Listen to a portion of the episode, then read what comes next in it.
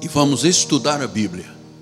O conhecimento vai ser transmitido, a revelação vai chegar ao teu coração.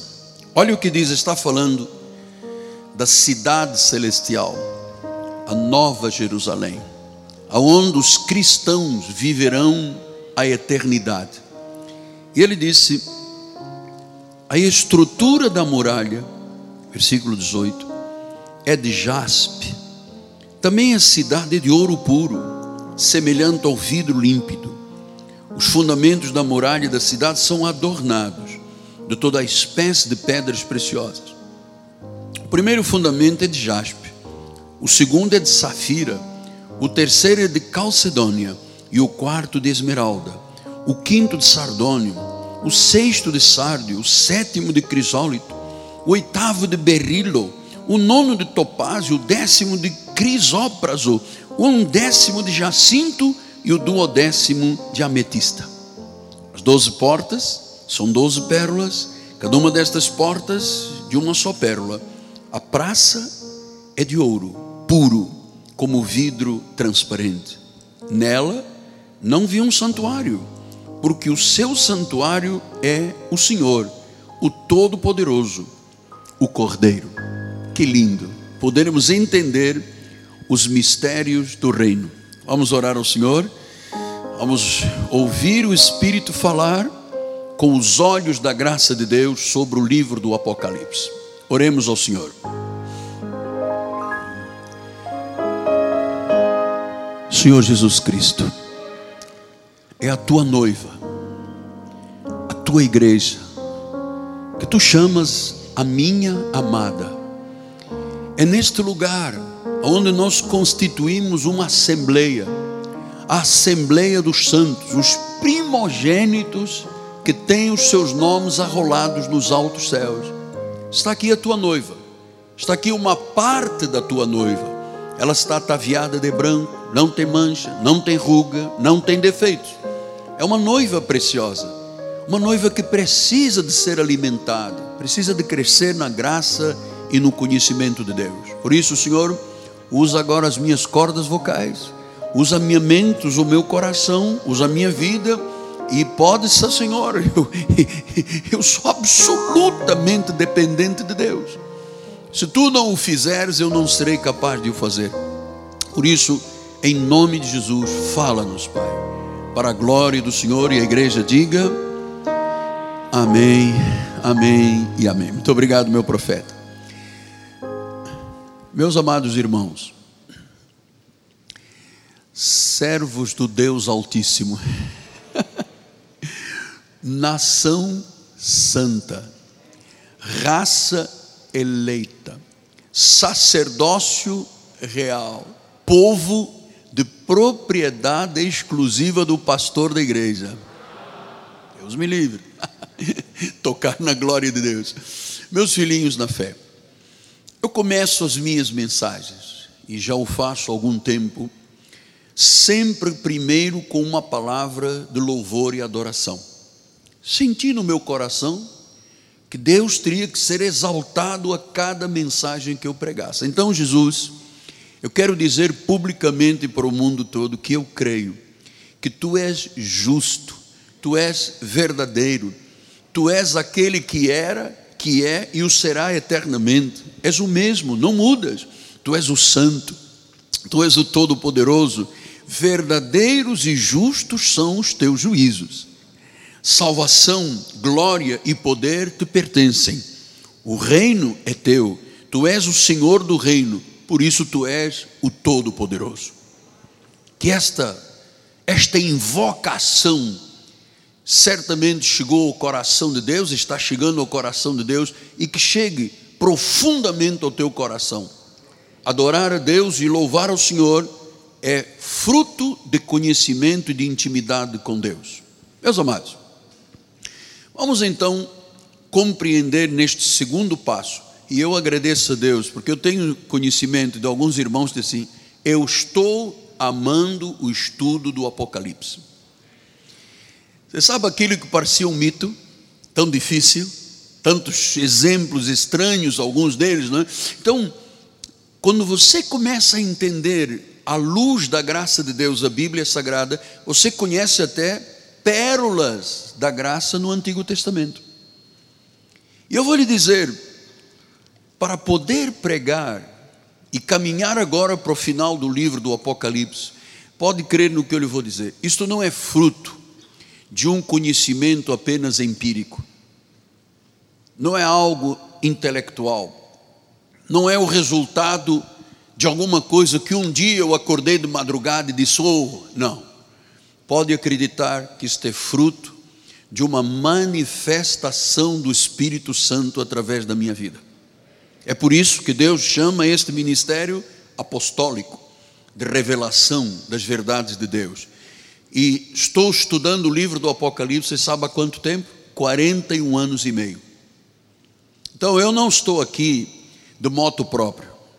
Eu estou aqui debaixo de uma direção, de uma unção com temor e tremor. Pode crer nisto, com temor e tremor. Então, João, o homem de Patmos, naquela ilha de Patmos, lá na Grécia, num dia de domingo, ele ouviu um anjo. E ele disse: Escreve aquilo que era, o que está acontecendo agora e aquilo que acontecerá. E hoje nós, mais uma vez, vamos ver como Deus, há dois mil anos atrás, lá numa ilha de Patmos, lá numa caverna escondida, quando o anjo apareceu, ele lhe revelou até o que será a nova Jerusalém, a cidade santa, a cidade celestial, aonde todos os cristãos viverão de forma gloriosa a sua eternidade. Pastor, se você perguntar a um budista, onde você vai viver a eternidade? Eles não sei. Se você perguntar a um espiritualista, onde você vai viver a eternidade? Eles, não, eu vou reencarnar e depois outra reencarnação, reencarn... eles não sabem. Às vezes você vê um post-script num carro, onde passarás a eternidade? Porque as pessoas não creem, porque não foram ensinadas. Por isso as pessoas têm tanto medo da morte. Até de falar em morte, as pessoas dizem faleceu, não dizem morreu. Quando a morte de um santo, para Deus, é preciosa. Todos nós temos os dias contados no livro da vida, quando nenhum deles havia ainda. Então, nós temos que saber conviver com o dia presente e com a eternidade, sem medo, com absoluta confiança. Então, João estava vendo uma nova cidade, a Nova Jerusalém. Ele já sabia o que era a Jerusalém terrena. E ele começou por descrever, dizendo: Olha, a muralha é de jaspe, a cidade é de ouro, semelhante ao vidro limpo. Sabe o que João estava tão apaixonado por esta visão, que ele começou a descrever algo com um fulgor que não é normal nas coisas humanas. Você sabe quando ele fala de jaspe, de pedras preciosas, ele está falando de um fundamento sólido. Não é uma utopia. Pensar, ah, vai ter uma nova geração, morreu, morreu, acabou. Não, morreu, morreu, acabou para ninguém, nem para os filhos de Deus, nem para os filhos do diabo. Os filhos do diabo irão para o Hades, para o Sheol, para o lugar de sofrimento, e os filhos de Deus comparecerão no seio de Abraão e depois serão levados e transportados para um lugar. Olha como é que ele descreve: de jaspe, de ouro. Ele está mostrando o que? A glória de Deus na nossa eternidade. A glória de Deus refletida. A magnitude da grandeza das coisas que o Senhor preparou para os seus filhos. Então nós não andamos aqui, desculpa a expressão acadêmica, não, não saia, ralando na nossa vida para depois colocarem um ramo de flores em cima e dizer acabou a nossa vida. Seria muito triste se você tivesse esse tipo de pensamento. Deus preparou então este lugar que reflete a glória de Jesus. Então, olha o versículo 19. Os fundamentos. Ah, então quer dizer que isso não é utopia, por quê? Porque tem fundamentos sólidos. Fundamentos, ou seja, o que Deus diz vai acontecer. Então ele disse: Ah, os fundamentos da muralha da cidade estão adornados de toda espécie de pedras preciosas. Falou de jaspe, de safira, de calcedônio, o quarto de esmeralda. Vamos voltar a, a, ler isso tudo que é muito bonito e lindo e precioso. Versículo de número 19, ele diz, versículo 20, oh, 20, vem um pouquinho atrás, aí, sardônio, sardo, ele está descrevendo algo tão precioso que não pode ficar na nossa imaginação pensar, ah, esmeralda, jaspe, calcedônio. Ele está falando de fundamentos, porque pedra preciosa não é madeira, palha e feno. Senhores se recordam quando Paulo disse: Eu lancei os fundamentos, veja cada um como constrói e edifica, não pode edificar a não ser em Jesus. Ele disse: Algumas pessoas eh, tem a vida alicerçada sobre madeira, palha e feno. Madeira, palha e feno, pegou fogo, desapareceu. Ele disse: outros têm sobre ouro, prata e pedras preciosas, ou seja, uma vida construída com solidez. Meu amado irmão, ouça o que eu lhe vou dizer com honestidade. Você não está no ministério onde o pastor e os bispos da igreja fazem teatro. Você não está no ministério onde se faz comércio do povo de Deus. Você não está no ministério que mercantiliza a palavra. Nós acreditamos que se a igreja não estiver alicerçada sobre estes valores sólidos, a igreja não é igreja. Então, João estava se esforçando ao máximo para mostrar o que, que era o material e o que, que era o espiritual. Diz o versículo 20 que, olha quantas pedras preciosas, ou seja, nós estamos entendendo que vida espiritual não é uma vida à toa. Até Paulo disse: vocês têm que cuidar da vossa vida com temor e com tremor. Porque isso são bases, são fundamentos. O salmista disse: olha, sem fundamentos, o que, é que poderá fazer o justo?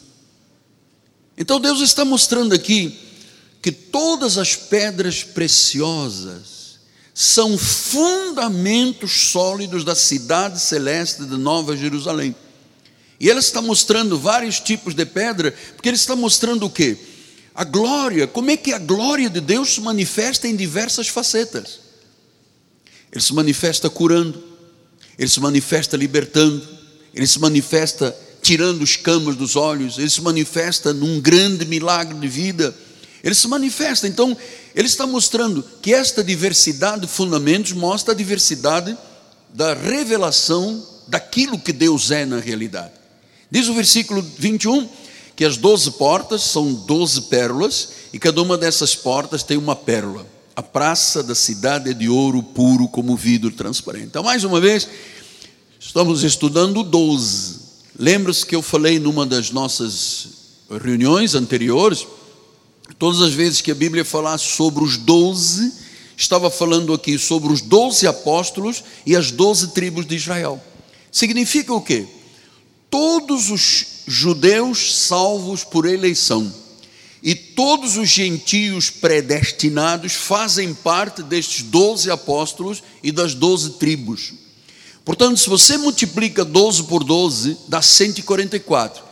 E qual é o número que fala sobre a eternidade? O mil. Então, 144 mil, não acredite, Heitor, que são testemunhas de Jeová. Não acredite nisso. Ah, porque nós estamos buscando 144 mil. Não, 144 mil é a multiplicação das 12 tribos pelos 12 apóstolos, por tudo que eles fizeram, por toda a mensagem pregada, ao longo dos tempos e da eternidade. Por isso, mil, 144 mil. Você sabe que nesses 144 mil, na realidade, estão todos os salvos, inclusive você e eu. Então, é, agora vamos para o versículo 22, porque é aqui que está a chave desta mensagem. Ele diz: Nela eu não vi um santuário. Então, disse, João disse: eu não vi um templo, né, um santuário. Por quê? Porque o santuário é o próprio Senhor, é o Todo-Poderoso, é o Cordeiro. Então nós estamos aqui vendo algo muito precioso. Quando Cristo se referiu ao seu corpo, ele falou como um templo. Ele disse: Olha, em três dias vocês destroem o templo, eu restauro o templo. Está falando do seu corpo. Portanto, o próprio Deus é o templo, o próprio Deus é o santuário. A igreja é chamada de templo. A igreja é chamada de templo de Deus. A igreja é chamada de a santa morada de Deus. Então, nós estamos tratando de algo que começa aqui, na vida física, e que não tem fim. Vai para a eternidade, onde todos os crentes viverão. E por favor, não acredite que isto pode ser uma utopia e pode mudar. Ah, mas então, se eu morrer, então, é, em pecado, eu tenho oportunidade de ir para o purgatório, e aí vou me regenerar, e aí com missa, e jejuns, e vigílias, eu vou me aperfeiçoar e purificar, eu vou viver a eternidade. Senhoras e senhores, isto é um equívoco. A Bíblia diz que o homem morre uma só vez e segue-se o juízo. Morreu em Jesus, seio de Abraão, eternidade na cidade celestial, na Nova Jerusalém. Morreu sem Jesus, Sheol, Hades, inferno e sofrimento. Apóstolo, isso me fez tremer, senti um arrepio, mas esta é a realidade. Nunca acredite na vida que uma pessoa que morre como um pirata da perna de pau, um estuprador, e depois ele vai para um lugar de purificação. Ou então ele reencarna e vira o rei Dom Carlos de Portugal. Não existe isso aqui. Cabe ao homem morrer uma só vez, não há reencarnação. E imediatamente, bispo, segue-se o juízo. Então o juízo começa quando? Com a morte. Porque se a pessoa morre em Cristo, na realidade morre o corpo mas o seu espírito viverá eternamente. Então nós estamos entendendo que a Jerusalém terrenal, os irmãos, nós temos aqui vários irmãos que já foram a Jerusalém, eu não fui nunca, mas irei um dia em nome de Jesus, quem sabe convidado por alguém que está lá do outro lado. Mas a Jerusalém terrenal, lá na Palestina, é, o centro de todas as atividades é o templo. É aquele templo que tem uma luta entre muçulmanos e judeus, cada um querendo dizer o templo é nosso. A chave, aquilo que é, na realidade, o centro de todas as atenções de Israel, não estão em Tel Aviv, na capital, estão em Jerusalém, estão no templo. Há séculos que se batalha em relação a esse templo. Então, eh, você sabe que eh, Jerusalém é a fonte das três principais religiões do mundo. Lá nasceu o judaísmo, o catolicismo e o islamismo. E você sabe que judaísmo, catolicismo e islamismo dominam dois terços da população do mundo. Tudo isso começou aonde? Em Jerusalém. Tudo isso tem a ver com o templo. Agora veja como é que é importante você entender isto de modo fácil nada de complicado, nada de escama nos olhos, nada de véus, porque o profeta Zacarias já tinha explicado isto. Vamos lá ver Zacarias 6,13. Ele mesmo edificará o templo do Senhor, será revestido de glória. Veja, porque tem esmeralda, tem pedra, tem jaspe, tem calça, essa, esse brilho da glória de Deus, será revestido de glória. E diz que assentar-se-á no seu trono e dominará e será o sacerdote do seu trono, e reinará perfeita união entre ambos os ofícios, ou seja, entre Deus e as suas ovelhas. Perfeita união. Você sabe que você é um espírito com Jesus? Quem está em Cristo é um espírito com Jesus. Por isso, quem está em Cristo não pode perder a sua salvação. Jesus disse isso. Das minhas mãos, ninguém. Quantas podem? Ninguém poderá arrebatar. Então, Deus é soberano, Ele é o Criador de todas as coisas, Ele é o Todo-Poderoso. Você veja que em Libras faz uma expressão né, de poder. Esta palavra todo-poderoso vem do original grego pantocrator. Pantocrator quer dizer aquele que tem o controle sobre todas as coisas. Amados, não é clichê quando se diz Deus está no controle é que realmente Deus está no controle. da sua igreja aqui terrena e da igreja que viverá a eternidade. Então, ele é o cordeiro, a Bíblia diz que ele será adorado porque ele é Deus. Então, a glória celestial que João viu, na realidade era a presença de Deus. Não existirá de forma física um templo, ele é o templo. Toda a igreja, tanto judeus eleitos quanto gentios pressionados, cabem dentro dele. ele é o templo, ele é o templo. Veja que em Hebreus 4,14 diz: Tendo, pois, Jesus, o Filho de Deus, como grande sumo sacerdote que penetrou os céus. Então ele não é um sacerdote humano, ele é o grande sumo sacerdote, é aquele que tem o controle do templo, que não é um templo de pedra, não é um templo físico, ele é o templo. Apocalipse 7,15 diz que razão porque se acham diante do trono de Deus e o servem dia e noite no seu santuário. Então, olha como será a nossa eternidade. Às vezes é difícil, né, que a luta, né, rala aqui na terra, problemas, dificuldades, crises. Isso tudo está nos preparando para vivermos eternamente. Nesta glória de Deus, então Ele é o Senhor, Ele é o Todo-Poderoso, Ele está sentado no trono. O trono não é um trono de madeira com forro, é um trono de glória. E neste momento Ele está sentado nesse trono e os seus olhos estão percorrendo toda a terra, inclusive Ele está vendo este culto. Ah, eu vou lhe dizer mais: Ele está vendo até o que está dentro do teu coração. Ele conhece, você entrou aqui com ansiedade, com preocupações, com lutas, com uma crise existencial, com desejo de pôr ponto final à vida. Ele conhece isso tudo. Ele é o pancator, ele é aquele que é o controlador do. Por isso eu não tenho medo de nada. Você vê que muitas igrejas, mais de um terço das igrejas no mundo inteiro fecharam e nunca mais abrirão. Porque as pessoas não têm a noção do que é uma igreja. Isso aqui é apenas uma reunião social. Aqui é uma assembleia solene, porque nós estamos vivendo aqui um prenúncio do que será a nossa vida na eternidade. Não, eu não estou aqui por moto próprio, não foi um desejo pessoal, foi um desígnio de Deus. Você está aqui por um desígnio de Deus. E você viverá eternamente, e nós viveremos eternamente por causa dos desígnios do Senhor. Então agora você vai entender um pouquinho o que ele já vinha referindo lá em Apocalipse 5,6. Ele disse: Então eu vi no meio do trono. Ah, então João já tinha visto várias vezes um trono. Ele não viu três tronos.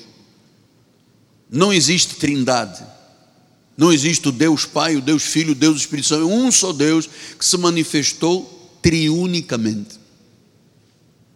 Ele se manifestou na criação, como Pai, na redenção como Filho e no dia de Pentecostes como Espírito Santo. Mas Paulo diz: o Espírito é o Senhor. Então disse que ele viu no meio do trono dos quatro seres viventes e entre os anciãos de pé um cordeiro como tendo sido morto. Então, qual era a visão que João estava tendo aí no capítulo 5? Que a sociedade bíblica numerou, capítulo 5. Ele estava vendo a glória, o poder, a força e a majestade de Deus. Diz, ele era um cordeiro como aquele que tinha sido morto. Ele tinha sete chifres, sete olhos, que são os sete Espíritos de Deus enviados por toda a terra. Então nós temos que agora abrir aqui um, um momento de profundo conhecimento de Deus, porque João disse: tinha sete chifres, tinha sete olhos, e os sete chifres, você sabe, o sete é o número de quê? Da perfeição. Diz que era tão perfeito que aqueles olhos e aqueles chifres eram representavam na realidade os sete espíritos de Deus enviados por toda a terra. Pastor, meu amigo pastor, meu irmão querido, sete espíritos. Agora nós vamos conhecer o significado disso que foi profetizado por Isaías. Vamos lá, Isaías capítulo 11, versículos 1 e 2. Do tronco de Jessé, Quem era Jessé? O pai de Davi. Então Davi não foi eleito rei, o segundo rei de Israel, porque o pai dele tinha um, um QI alto, tinha uma pessoa influenciada, influenciadora na sociedade, que diz: dá uma chance ao meu filho. Era uma raiz, de lá iria vir Jessé, Davi, e uma linha sacerdotal até que Jesus se manifestou em carne. Então diz que é um tronco de Jessé, vai sair um rebento e da sua raiz um renovo. Falando de Jesus. Agora veja o versículo 2. Repousará sobre ele o Espírito do Senhor. Um. O Espírito de sabedoria. Dois. O Espírito de entendimento. Três. O Espírito de conselho. Quatro. Fortaleza. Cinco. De conhecimento. Seis. De temor do Senhor. Sete. Esta é a manifestação de Deus.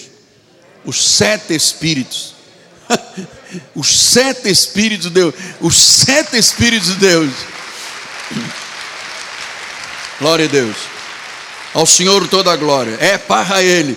Então, vamos começar a entender que a manifestação de Deus não é um negócio de cartas. Vamos lançar cartas de tarô.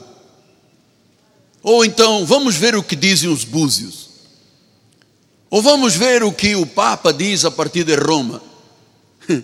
Isso é muito mais profundo, muito mais sério, muito mais verdadeiro do que pensar que búzios, cartas e ídolos de Roma poderiam representar Deus.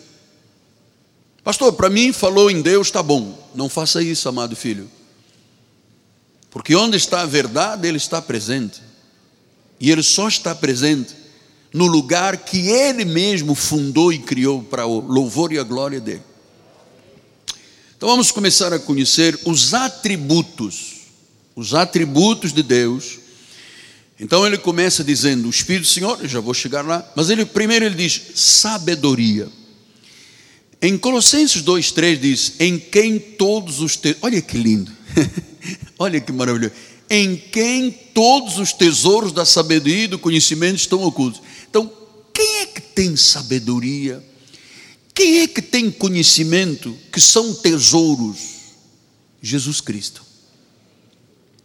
Às vezes a pessoa tem uma tendência a dizer, não, mas é, aquele pensador grego, né, Platão, nome bonito, né? Platão. Ah, não, mas que Hipócrates disse, o pai da medicina. Amado, isso tudo perante a sabedoria de Deus é nada. A sabedoria de Deus diz que tem tesouros. E você sabe uma coisa, filho? Todos os dias nós abrimos esse tesouro para conhecer e saber. Deus assim o faz. Então, o conhecimento. É, diz em Provérbios 4, 5, ele diz: adquire sabedoria, adquire entendimento. Então, Deus tem o espírito de sabedoria, Deus tem o espírito de entendimento. E ele diz que o espírito de entendimento é a palavra da boca dele. Eu, você sabe que eu me admiro muito, como diz o bom português, quando uma pessoa contesta a Bíblia Sagrada. Porque os tesouros da sabedoria e do entendimento, amado, aquilo que é sagrado, aquilo que é divino, não pode ser contestado pelo ser humano. Sim, mas eu conheço um, um psicanalista chamado Freud, que ele tinha bons. Olha, amado, deixa isso de lado. Isso, deixa os doutores da igreja cuidarem das pessoas nessa área. Mas eu sempre digo, eu posso ser e sou um psicanalista, mas antes de ser um psicanalista, eu sou de Deus. Eu sou um pastor, mas antes sou de Deus. Eu sou um empresário, mas antes sou de Deus. Eu sou uma esposa, mas antes sou de Deus. Então, é, sabedoria não é para se discutir, é para se aceitar.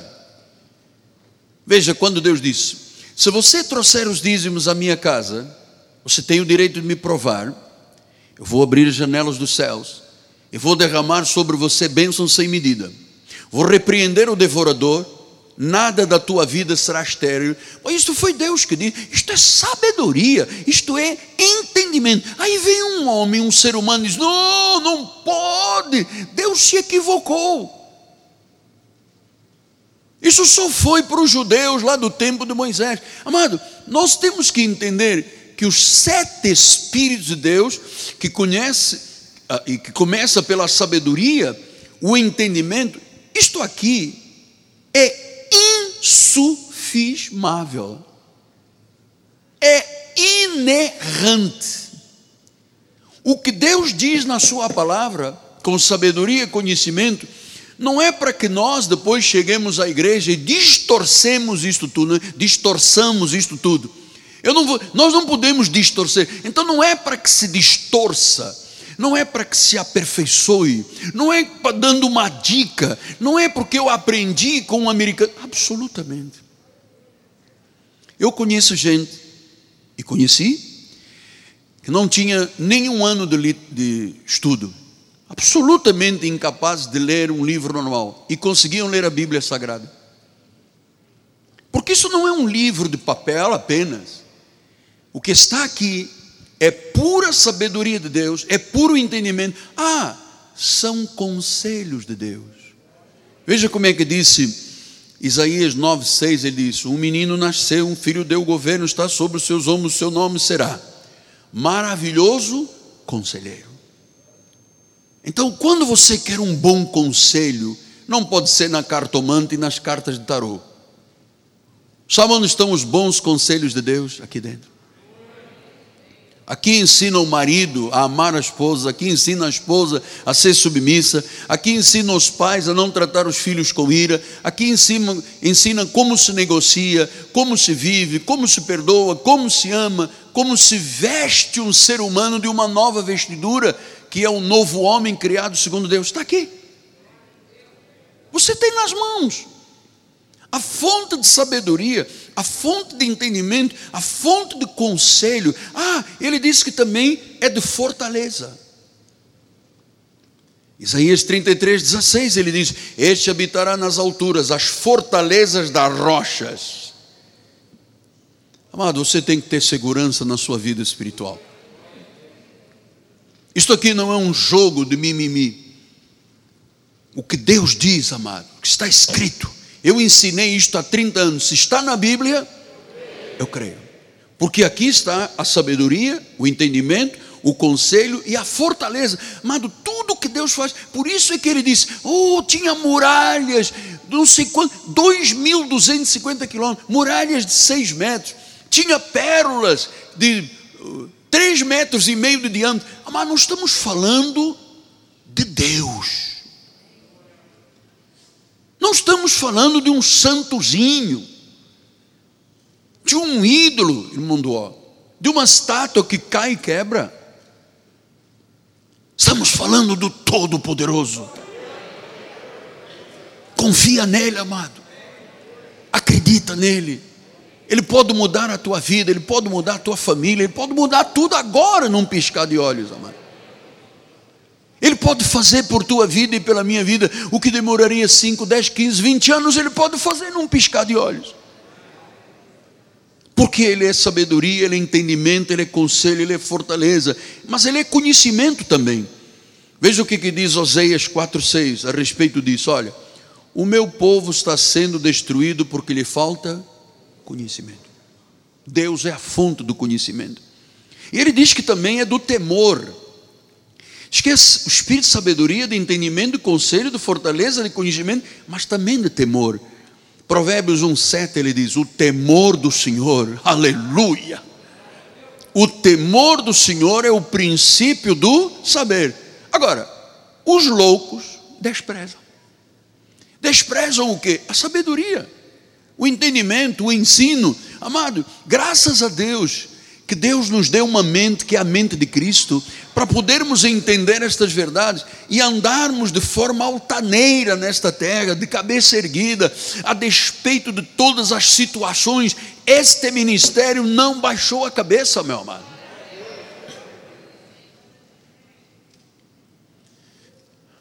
Porque nós temos fundamentos. Porque nós seguimos a sabedoria de Deus. Eu nunca cheguei aqui dizendo, ah, eu acho minha opinião. Ah, mas o senhor está fazendo casamentos entre homens e homens, mulheres e mulheres. Olha, na minha opinião, eu como pastor, eu acho que eu tenho que amar todo mundo. Tua opinião. Mas não é o que a sabedoria de Deus diz. A sabedoria de Deus diz: Eu criei um homem, eu criei uma mulher, eu disse: sede fecundos, multiplicai-vos. Então, não, mas no meu entendimento, nós temos que amar todo o gênero sexual. Não, Deus não criou vários gêneros, Deus criou um homem e uma mulher. Então, onde eu encontro sabedoria? Aqui na Bíblia. Onde eu encontro entendimento? Aqui no Espírito de Deus. Conselho, fortaleza, conhecimento e temor do Senhor. No Salmo 119, 38 diz: Confirma ao teu servo a tua promessa feita aos que te temem. Então, meu amado, quem teme é quem tem temor, amado. A obra de Deus não deve ser levada de qualquer jeito. Eu não posso empurrar a minha vida espiritual com a barriga. Um dia estou na igreja, depois já não venho, depois volto. E então, nós estamos aqui no concílio, Deus preparando a igreja para a eternidade.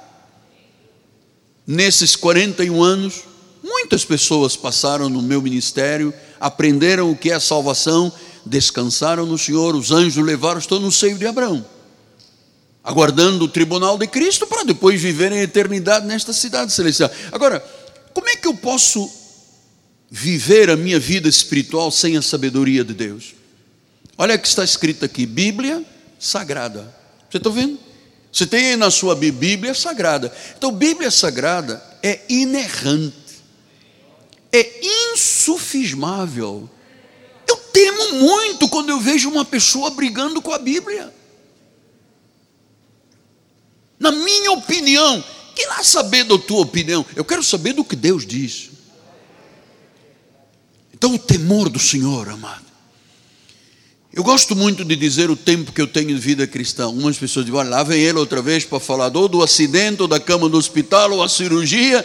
Lá vem ele dizendo que tem 46 anos. Amado, eu estou falando de meio século quase, de uma vida espiritual, amado. Ai de mim, se eu não buscasse a sabedoria de Deus, já tinha sido degolado, decapitado, morrado, quebrado e virado pó. Graças a Deus, porque eu tenho esse entendimento que Deus me deu, eu sigo os conselhos do Senhor, eu entendo da fortaleza do Todo-Poderoso, o conhecimento como coluna espiritual da minha vida, o temor do Senhor, e finalmente ele diz: o Espírito do Senhor. Isaías 34, 16 diz: Buscai no livro do Senhor, buscai no livro Está aqui. É aqui que eu. Não, mas agora saiu uma edição nova. é aqui. Buscai no livro do Senhor e lede. Nenhuma dessas criaturas falhará, nenhuma nem outra faltará. Por quê? Porque a boca do Senhor o ordenou. E quem vai ajuntar o povo? O Espírito do Senhor. Então, meus amados, eu não sei se você sente esta alegria, este regozijo. Às vezes eu acho que estou sendo até meio exagerado no meu amor com Deus, mas eu quero lhe passar o que eu sinto. Eu estou aqui para ser paradigma para a tua vida. Então eu sou um indivíduo apaixonado por Jesus. Que eu vejo todas as vezes que eu sigo ipsis literis, ipsis factus, a sabedoria, o entendimento, o conselho, a fortaleza, o conhecimento, o temor e o Espírito do Senhor. Olha Isaías 42, 2 e 1. Eis aqui o meu servo a quem eu sustenho, o meu escolhido, em quem a minha alma se compraz. Pus sobre ele o meu espírito e ele promulgará o direito para os gentios. O Espírito de Deus. O Espírito de Deus. Quer dizer que nós não estamos aqui sentindo uma viber, né? uma viber, estou sentindo um arrepio aqui. Isto, é, amado, isto tudo é controlado pelo Espírito de Deus. E eu queria terminar, porque esta visão impacta a vida de qualquer pessoa. Eu queria terminar com uma expressão de Rabzaque a Ezequias. Olha só, um rei perguntou a Ezequias, Isaías 36, 4 e 5. Rabzaque lhes disse: Dizei a Ezequias, assim diz o sumo rei, o rei da Assíria. Ô Ezequias, que confiança é essa que tu te estribas? Um rei incrédulo viu um homem que confiava tanto nestas verdades, ele inquiriu: que confiança é essa que tu te estribas? Você não anda com um trevo de quatro folhas no bolso, você não anda com areia de cemitério, você não tem um santinho, um rosário. Eu falei, confiança é essa? Você está se estribando em quem? E diz o versículo de número 5: Bem posso dizer-te que teu conselho e poder para a guerra não passam de vãs palavras. Em quem, pois, agora confias? Para que te rebeles contra mim. Então Ezequias confrontou um rei da Síria, um rei secular, um rei do diabo, na realidade, um filho da perdição. E o filho da perdição estava se questionando, dizendo: como é que você estriba todo? Por que essa confiança? Por que você está confiando? Você está me encarando a mim, que sou um rei? Você está confiando em quem? Você está estribando em quais fundamentos? E certamente Ezequias disse: na sabedoria de Deus, no entendimento de Deus, no conselho de Deus, na fortaleza de Deus, no conhecimento de Deus, no temor do Senhor e no Espírito do Senhor. Aleluia!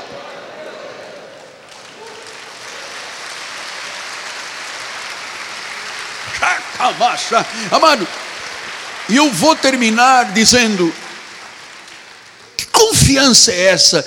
Em quem você realmente confia? Bispo, vem no versículo 4, por favor. Que confiança é essa que te estribas? Nós não estamos confiando numa imagenzinha que vira pó. Que o outro bispo deu chute lá na, na santa. Não. Como é, o que, é que você está se estribando? Você está me encarando? Eu sou um rei com poder de matar ou de deixar viver. Você está me encarando a mim, rei da Síria? Que confiança é essa? Em que, é que você está se estribando para dizer que está curado em nome de Jesus? Para dizer que o teu sonho vai se realizar, que a tua meta vai ser alcançada. O que, você está se estribando? Porque a Igreja Católica se estriba em Maria. Os espiritistas no Pai Santo. Os budistas no Buda. Os confucionistas em Confúcio.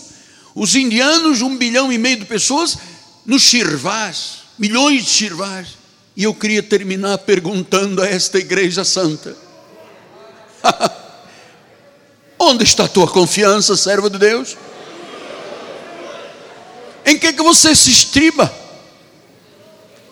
Salomão disse: Não te estribes nos teus próprios entendimentos, confia em Deus. Então você tem que hoje terminar este culto dizendo: A minha confiança está no Senhor, Criador dos céus e da terra, no meu Salvador, no meu Senhor Jesus Cristo. Aleluia!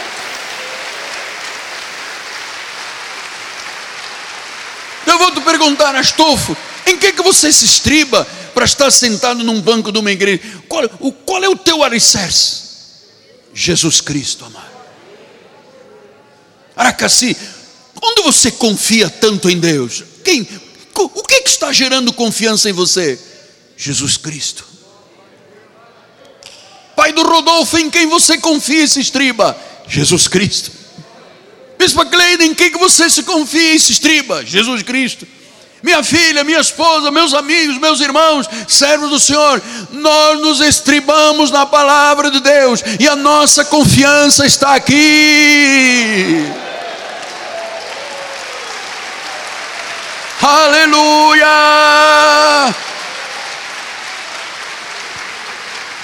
Pastor Túlio do Marcos Ferreira, em quem você confia? Me fala.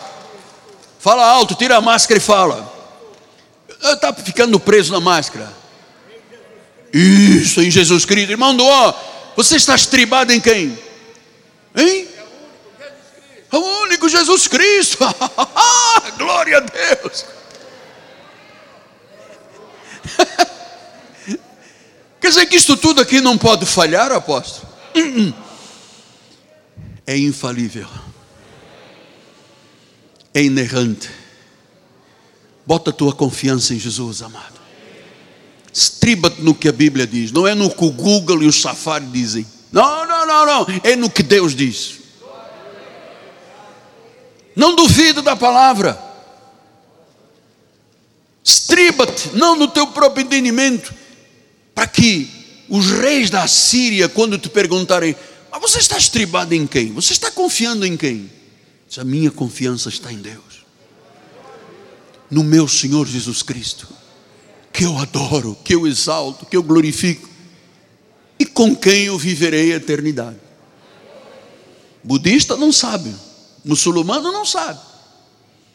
O Deus dele está lá dentro, os ossos estão lá em Meca. Os irmãos que já foram a Jerusalém diz que foram num túmulo que está vazio. Robson está vazio. Quando Maria e as demais foram lá, viram anjos. Cadê o nosso Senhor? Cadê o corpo? E o anjo disse: Você vem buscar aquele que ressuscitou? Aleluia. Ele vive. Eu quero ouvir um glória a Deus. Ele vive.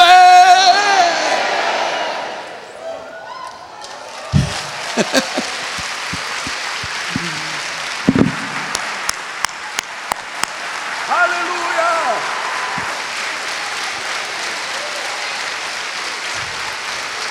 Aleluia.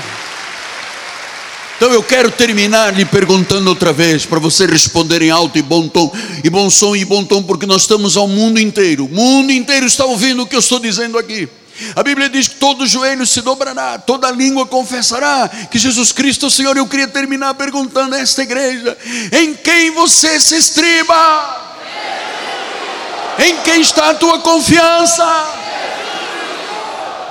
A Ele a honra, o louvor e a glória.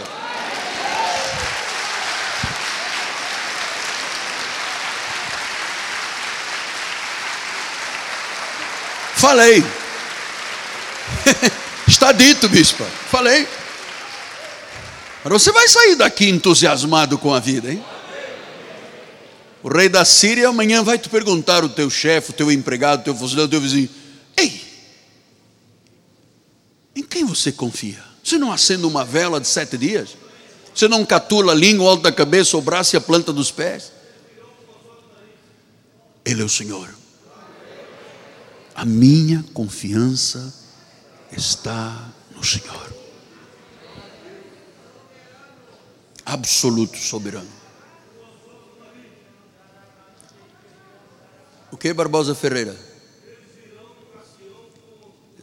Todos, todos. A Sião. E vão aprender esta palavra. Por isso é que nós estamos nas mídias sociais, na televisão, no rádio, no satélite que o mundo não conhece esta sabedoria. Ajude-me, por favor. Ponha-se shoulder to shoulder comigo, ombro a ombro comigo. Brasil e o mundo têm que saber onde está a verdadeira confiança. No Deus que não falha, amado. O Deus que nunca falhou. O Deus que não é homem para mentir nem filho do homem para prometer e não cumprir. Entende, Espinho? Quem fez a promessa é fiel. Por reverência a esta palavra, amado, curve a sua cabeça. Senhor Jesus, a minha alma te adora, Pai. O meu coração se regozija, Pai. O meu espírito te ama, Deus. A minha confiança está alicerçada em Jesus Cristo. É o alicerce, é o fundamento. E neste momento, agora nós vamos celebrar a ceia do Senhor. Vamos comer do pão, vamos beber do vinho, o corpo e o sangue. Isto trará a nós, a todos nós, uma força para viver, uma coragem para vencer.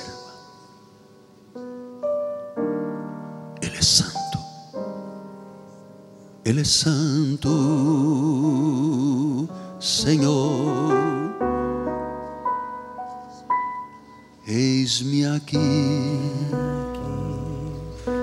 Senhor dos senhores, eis-me aqui. Nossos bispos e pastores vão distribuir a ceia do Senhor. Na tua presença pra te ouvir,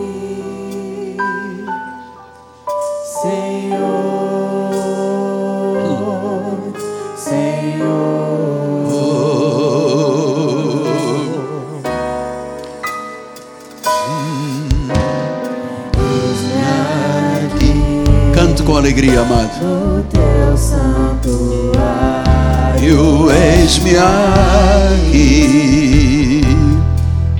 na tua presença ouvir. Nós estamos ouvindo o Senhor, Senhor, Senhor. Agora diga com fé.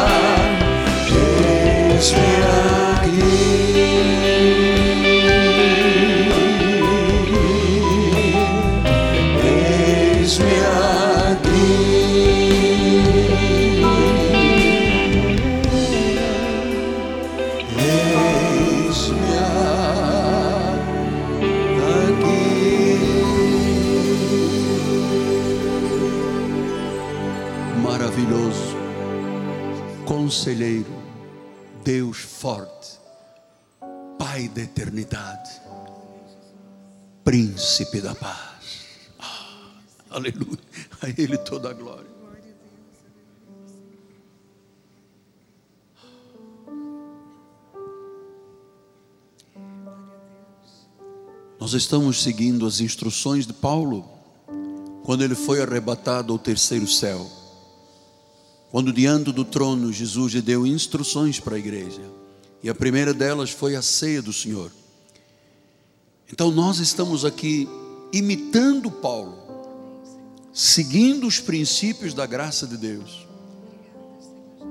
Naquela noite em que Jesus foi traído, tendo tomado o pão em suas mãos, o abençoou, partiu e deu aos seus discípulos, dizendo: Quando vocês comerem este pão, vocês vão se lembrar que por minhas chagas vocês já foram sarados.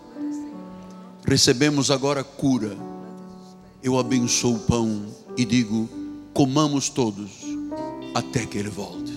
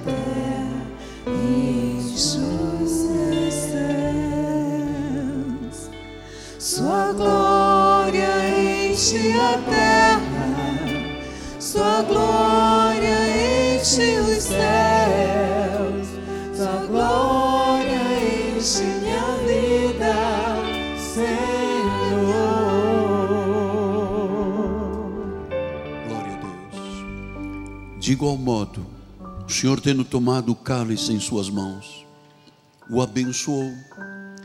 Ele disse: Este cálice não é só um cálice de vinho, é o cálice da nova aliança. É o mistério da fé sendo revelado que por causa deste sangue nós vencemos. Nós fomos lavados, nós fomos purificados. Nós éramos como o carmesim, como o escarlate, vermelhos. Mas quando Jesus chegou, quando ele disse: Tu és meu, venha. Diz que ele nos lavou e que agora somos mais alvos do que a neve, somos mais brancos do que a lã. Obrigado, Jesus. Em memória do Senhor, eu abençoo o cálice. E eu digo, irmãos, filhos da fé, bebamos todos, confiantes de que isto não é apenas uma cerimônia, isto é uma verdade revelada à igreja. Até que ele volte, bebamos todos com fé.